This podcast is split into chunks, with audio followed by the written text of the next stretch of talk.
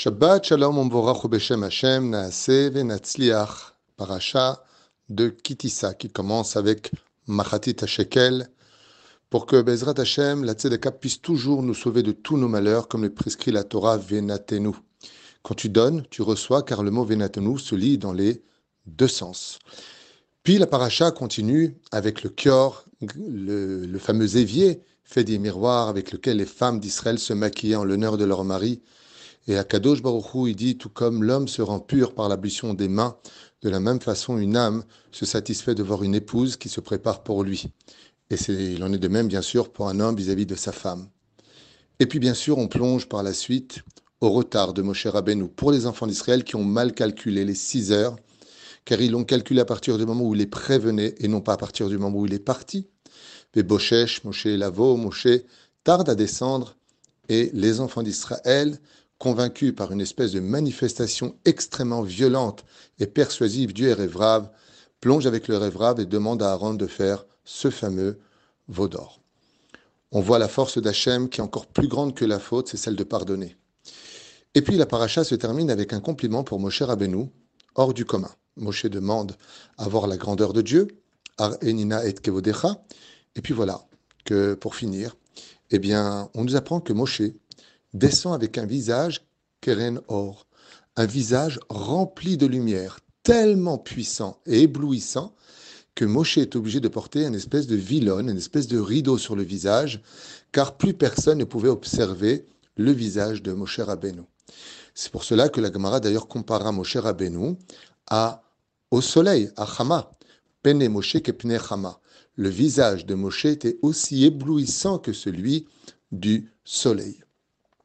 Tout comme l'univers ne peut pas vivre sans soleil, nous les humains, sans soleil, on ne peut pas vivre. Ainsi, sans la Torah de Moshe, la vie n'est pas possible. La grande question serait de comprendre pourquoi, pourquoi Moshe Rabbeinu a eu un mérite d'avoir ce visage si rayonnant pourquoi le couronner d'un rayonnement? Et puis de qui plus est, d'où est-ce que ça vient? Malheureusement, dans certaines boutiques voulant faire du commerce, on fait des statues soi-disant représentant Moshe avec deux cornes, parce qu'il y a marqué carnet, mais qui veut dire les rayons de soleil, non pas des cornes qui ressembleraient au diable. D'où l'importance de jeter ce genre de statues et de ne pas les posséder. Mais d'où ça vient? Eh bien voilà que le Midrash nous dit que en réalité cette lumière est venue de l'encre spirituelle que Dieu a donnée à Moshe Rabbeinu pour retranscrire la Torah qui fut au début écrit et imprimé, gravé par Etzba Elohim, le doigt de Dieu, et le deuxième, les deuxièmes tables, Moshe va les écrire lui-même et Dieu lui donnera de l'encre. Et c'est avec une goutte de cette encre-là que Moshe va avoir ce mérite extraordinaire de cette émanation hors du commun car c'est une encre spirituelle. La Torah est spirituelle, elle vient des mondes d'en haut. Le Chaim Kadosh, dans sa grande sagesse, dit Mais comment se fait-il qu'il serait resté une seule goutte d'encre de Moshe Rabbeinu Une seule goutte d'encre? Est-ce que Dieu n'aurait pas donné la quantité précise pour chacune des 600 000 lettres de la Torah, même s'il y en a dans l'absolu que la moitié? Car le blanc qui sépare les lettres complète les 600 000 lettres de l'alphabet, de la Torah. Eh bien, la réponse, elle est magnifique. Et cette réponse du Rachaim doit réveiller chez nous une grande réflexion à notre époque.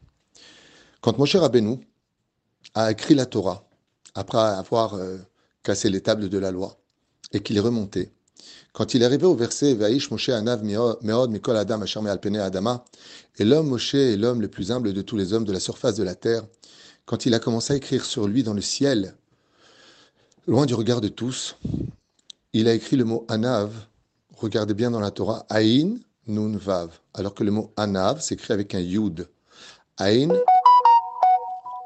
Aïn, Nud, Yud, Vav. Et contre toute attente, personne ne l'a vu. Et cette goutte qui correspondait à la lettre Yud est restée supplémentaire. Et à Kadosh Baruchou, avec un amour et une estime pour Moshe, lui a pris cette goutte et lui a déposé sur le visage, qui a tout de suite donné une émanation, car la Torah est appelée Oraita, lumière. Et c'est cette goutte-là qui a fait briller Moshe. Et là vient une énorme question, encore beaucoup plus, beaucoup plus puissante, beaucoup plus profonde. Quoi, avec tout ce qu'a fait Moshe Rabbeinu? Parce qu'il a mis la lettre Yud, il n'a pas voulu la mettre, alors Dieu lui a pris cette goutte, il lui a fait un visage rempli de lumière, quoi, et la sortie d'Égypte, et la mer qui s'est ouverte, et la manne qui est venue du ciel, et le puits de Myriam, et la Torah qu'il est parti chercher, ne méritait-il pas déjà le fait que Moshe ait un visage rempli de lumière? Il fallait que on trouve une explication que comme il parlait de lui qu'il était humble, il n'a pas voulu marquer le Yud parce que le Yud est une lettre qui représente l'humilité. Moshe ne se trouvait pas vraiment humble, alors il était, je n'ai pas compris, il, a, eu que ça comme mérite pour mériter, une telle lumière.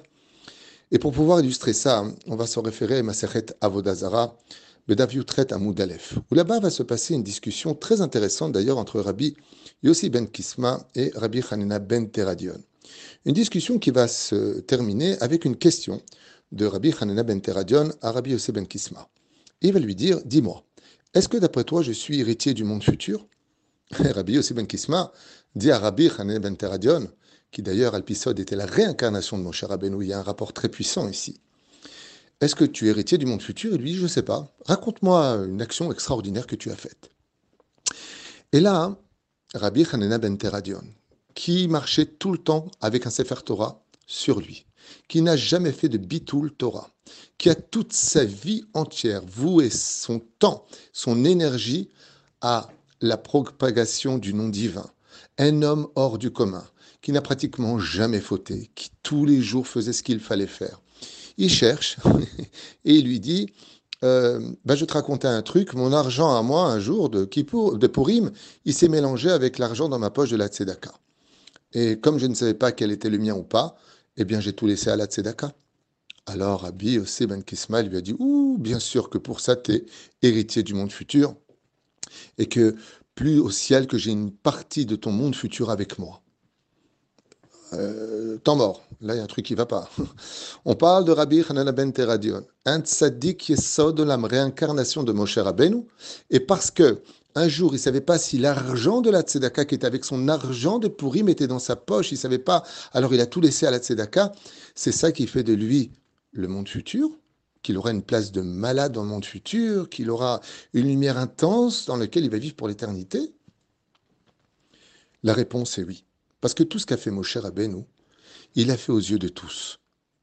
Il a fait devant le public. Nous avons vu que tu as donné ta Torah à Moshe, comme c'est figuré dans le livre de la paracha de Yitro. Mais quand il était dans le ciel, il n'y avait personne pour voir ce qu'il faisait. Dans l'intimité de sa propre personnalité, on voit qu'il avait une humilité sincère que seul Dieu pouvait voir.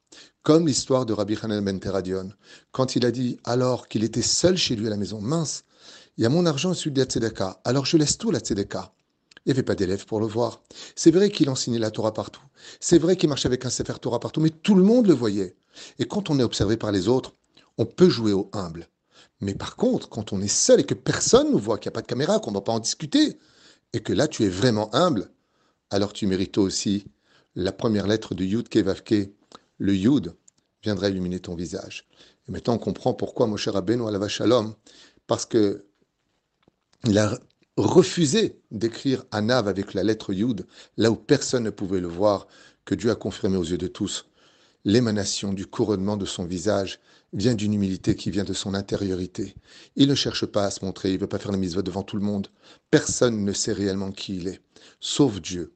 Et quand Dieu peut observer ce que personne ne peut voir, il le couronne de lumière, à l'image de cette fin de paracha de Kitissa, où Moshe descend avec une lumière intense et plus personne ne peut le voir.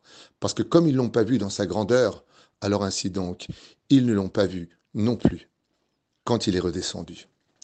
Vous savez, euh, il n'y a pas de avant et de après dans la Torah comme par exemple la paracha de Mishpatim commence avec les lois de l'esclave, et en réalité, c'est les premières lois qu'on a reçues dès qu'on est sorti du pays d'Égypte, après avoir sanctifié le temps. Mais dans la paracha de Tetzavi, on a dit qu'il n'y avait pas le nom de Moshe Rabbeinu. Et puis, la demande est faite dans la paracha de Kitisak de cette semaine. Donc, Moshe n'a pas son nom avant, alors qu'il le demande après. En réalité, ici, c'est pas qu'il n'y a pas d'ordre chronologique.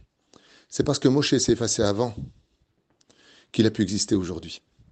Si Moshe avait eu son nom dans la paracha de Tetzavé, et qu'il ne se serait pas effacé pour sauver le peuple d'Israël avant même que ne soit faite la faute du Vaudor au niveau chronologique des parachutes, même si ce n'est pas ce qui correspond au temps, eh bien, il n'aurait pas pu exister avec cette goutte de lumière sur le visage.